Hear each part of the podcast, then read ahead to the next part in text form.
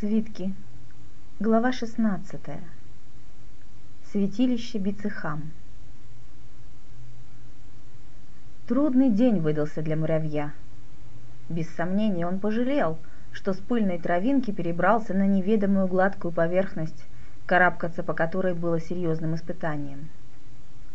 Через некоторое время гладкая поверхность закончилась, и пошла шершавая, покрытая редким лесом, поднимавшаяся круто вверх.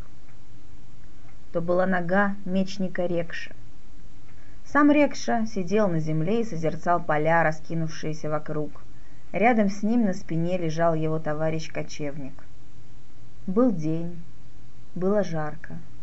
В работе наступил перерыв, потому что закончились камни, которыми мастили дорогу, и все ждали, когда привезут новые. С полей доносилась монотонная песня – крестьяне пололи свои делянки. Время от времени до слуха через горячий плавящийся воздух долетали женский смех и обрывки слов. Где-то среди этих женщин, чьи головы обмотаны платками, а подолы юбок вечно подоткнуты, чтобы не мешать в работе, трудилась Унча, угловатая, сильная девушка.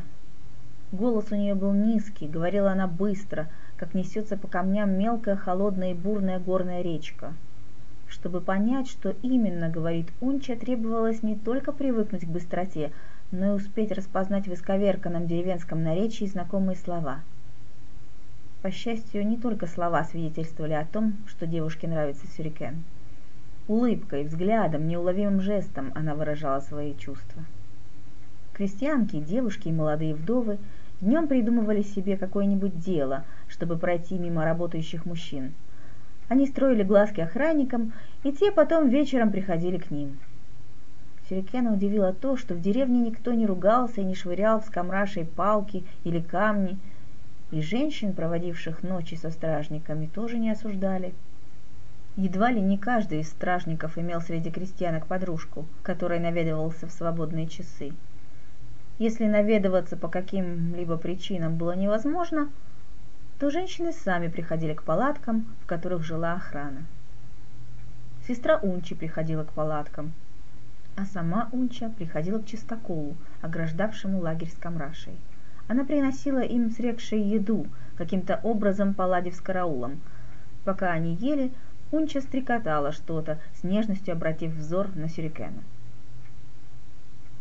Она не была похожа на Лейлин, Крупнее, толще и сильнее казалась Унча по сравнению с дочерью степного богатея, хозяина пяти стад Ранкана.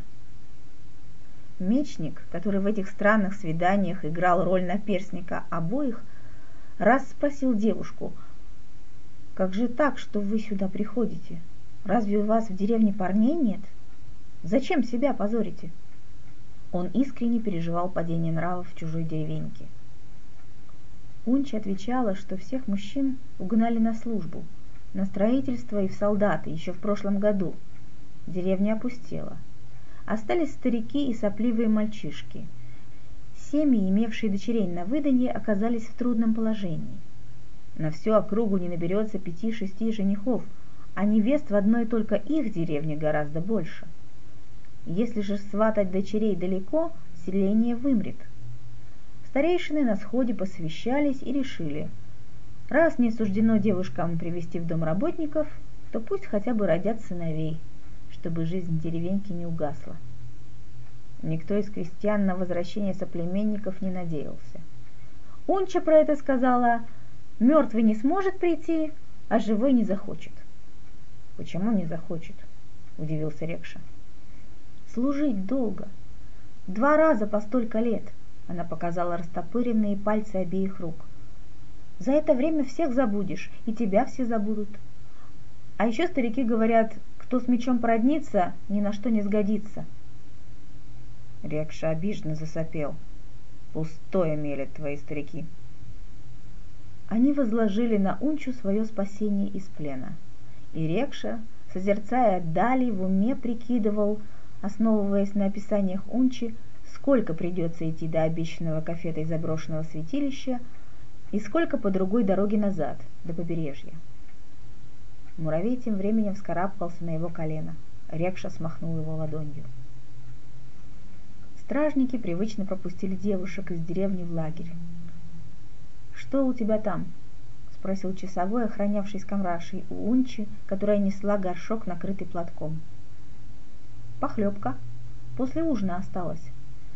Выливать жалко. Отец велел отнести. Ну, проходи». В горшке у девушки были угли. Половину она отсыпала сюрикену и рекши, остаток унесла с собой. «Пойду сестру поищу», — пояснила она часовым и направилась в сторону палаток. Осторожно приподнимая по очереди край каждой палатки, Унча оставляла под ним тлеть несколько угольков. Когда девушка повернула назад в деревню, ее слуха достигли встревоженные голоса. Со всех ног она бросилась бежать, чтобы в темноте обогнуть лагерь и поле и быть вовремя в условленном месте, где нужно встретить рекшую сюрикен. Унча оказалась в маленькой роще первой. Она хорошо видела, как горит лагерь, и как бегут в ее сторону темные фигурки. Только фигурок было не две, больше. От страха она не успела сосчитать, сколько именно. Девушка подумала, что это стражники гонятся за беглецами и присела на корточки в высокой траве за деревом. Она ошиблась. Это были Соки, Борода и еще один скамраж по прозвищу Рябой, которые быстро сообразили, что перед ними открылся путь к спасению из рабства и последовали за Сюрикеном и Рекшей. Как только выяснилось, что погони нет, Унча вышла из своего убежища. Она разгребла землю под деревом и достала из ямки клещи, маленький молот, два коротких старых и не очень острых меча. Все это она стащила накануне из кузни, пустовавшей после того, как кузнеца и его сыновей забрали в войско. Кроме того, девушка припасла котомку с едой. Пока мужчины сбивали цепи, она, высунувшись из спасительной темноты, следила за лагерем. Огня уже не было видно. Должно быть, его потушили. Потом они бежали. Ногами разрывая траву, отплевываясь от теплого встречного ветра, замедляя шаг, если кто-то отставал, но не переставая двигаться до самого утра. И только перед рассветом обессилевшие повалились на землю. Пятеро мужчин и девушка лежали, хватая ртами воздух, с трудом унимая колотье в боках и в сердце – над головами их сплетали ветви деревья, было темно и тихо, но солнце, извечный враг влюбленных и преступников, уже готовилось подняться в небо. Немного отдышавшись, беглецы стали держать совет, как быть дальше. «Мы пойдем к озерам», — сказал Сюрикен. «Отсюда все дороги ведут к озерам». Рябой нагло смотрел на Унчу и улыбался. «Разделимся», — предложил Рекша. Всех вместе нас быстро найдут. Вы дороги знаете, а мы не знаем. Девушка пойдет с нами и покажет, а вы и сами дойдете. Так-то оно так, пробормотал Соке, боязливо оглядываясь на товарищей. Мы не против. Чтоб по справедливости было, отдайте один меч и хлеб, что у вас в котомке. Вас мечом трое, и нас с мечом тоже трое. Тогда и разойдемся. Мы вас с собой не звали, чтоб делиться. Вы за нами увязались. Ладно, воля ваша, а теперь прощайте, каждый в свою сторону, сердясь, доказывал мечник. Ты, Рекша, не злись. Соки дело говорит, вмешался Борода, успевший за время их плена крепко подружиться с Нангутом Прохиндеем. Что ты, мы, да вы, вместе тяготы терпели, вместе и убежали, куда нам друг без друга? — а ты, красавица, с ними ли пойдешь? Продолжая улыбаться Унч, спросил Рябой. А может, с нами? Я тебе кораллы подарю. Дома лежат, мне от бабки достались. Не веришь? Унча замотала головой и отодвинулась. Дикая ты девка, глупая. Ну пусть, иди с кем хочешь. Слышь, девушка, деревни здесь еще имеются? —— обратился к ней с вопросом плутоватый Соке. «Тут недалеко есть. Не деревня, а родом люди живут. В несколько домов. Большой род, много человек, много скотины, богатые. Наших к себе на землю не пускают, брезгуют», — ответила молодая крестьянка. «Где это?» Унча, как умело объяснила, даже прутиком картинку нарисовала. Она хорошо представляла себе их местоположение, в голове ее помещалась карта — которой в глазах Сюрикена и Рекши не было цены. Сокке внимательно все выслушал. Еды и оружия у нас мало, да и одежа нас перед людьми выдаст, вся драная. С его выводом нельзя было не согласиться. «Сделаем так», — решил Мангут. «Пойдем в это селение, пока все в поле, и возьмем, что нам нужно». Простота это поразила всех. «То есть как? Пойдем и возьмем. А если кто-нибудь увидит?» — спросил Рекша. «А собаки?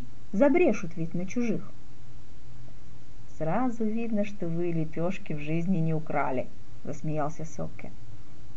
«Клянусь самым хитрым из бесов, Амударушпой, я пойду туда, возьму и принесу столько, сколько в руках уместится, и никто меня даже пальцем не тронет. Я с тобой, согласился Рябой. Борода замялся, он боялся идти в селение и понимал, что Рекша и Сюрикен не пойдут, но оставаться с ними он тоже боялся. «А ты останешься», — разрешил его колебание Рябой. Пусть солнце поднимется повыше, люди уйдут подальше, сказал Сотке, а мы соснем часок. Рекша, ты если с нами не пойдешь, покарауль пока, потом отоспишься. Он подложил руку под голову и поудобнее расположился на земле.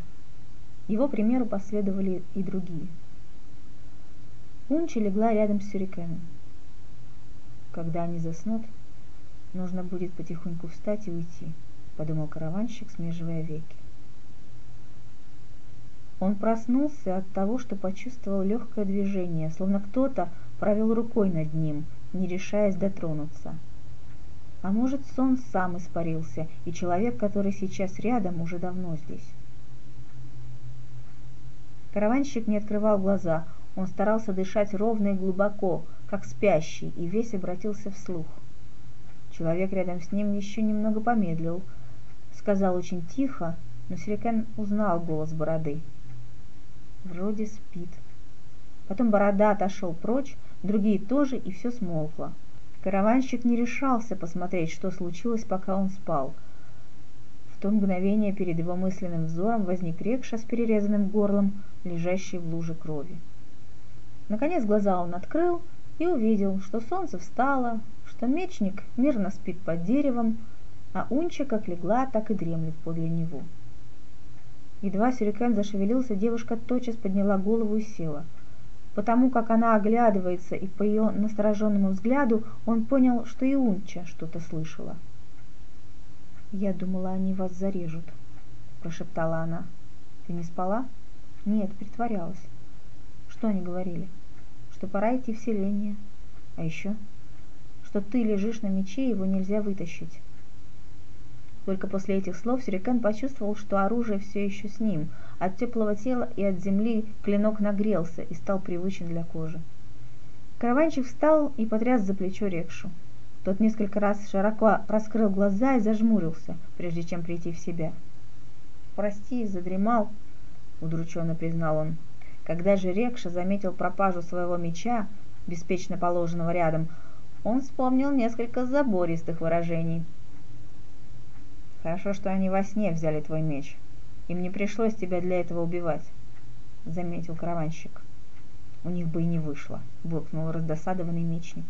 Если все у них получится, они вернутся сюда, делить добычу.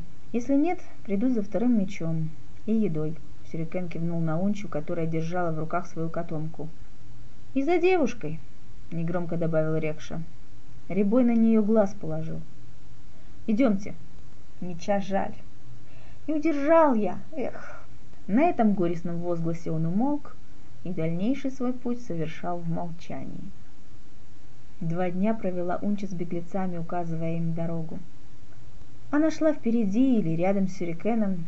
Он держал ее за руку, когда пробирались через колючий кустарник, и отводил ветви от ее лица. Что думала, о чем мечтала девушка в своей прежней деревенской жизни, кто знает. Не ее видел Свекем, входящий в свой дом. Не ее в своих снах целовал в поле среди маков. И оттого в ночи, накануне расставания, между ними не было ни любви, ни нежности, ни ласки, а было лишь желание, зов природы, на который их молодые тела ответили согласием. Утром она ушла, незаметно исчезла из его жизни, как и не было Унчи.